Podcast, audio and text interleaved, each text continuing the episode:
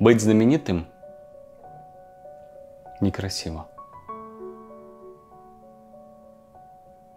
Не это поднимает его ввысь.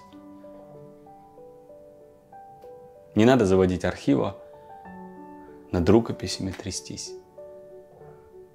Цель творчества – самоотдача, а не шумиха, не успех.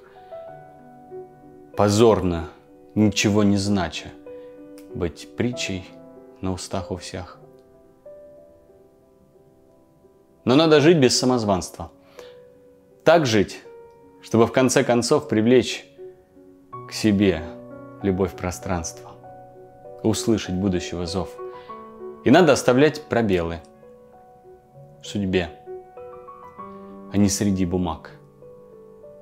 Места и главы жизни целые отчеркивая на полях.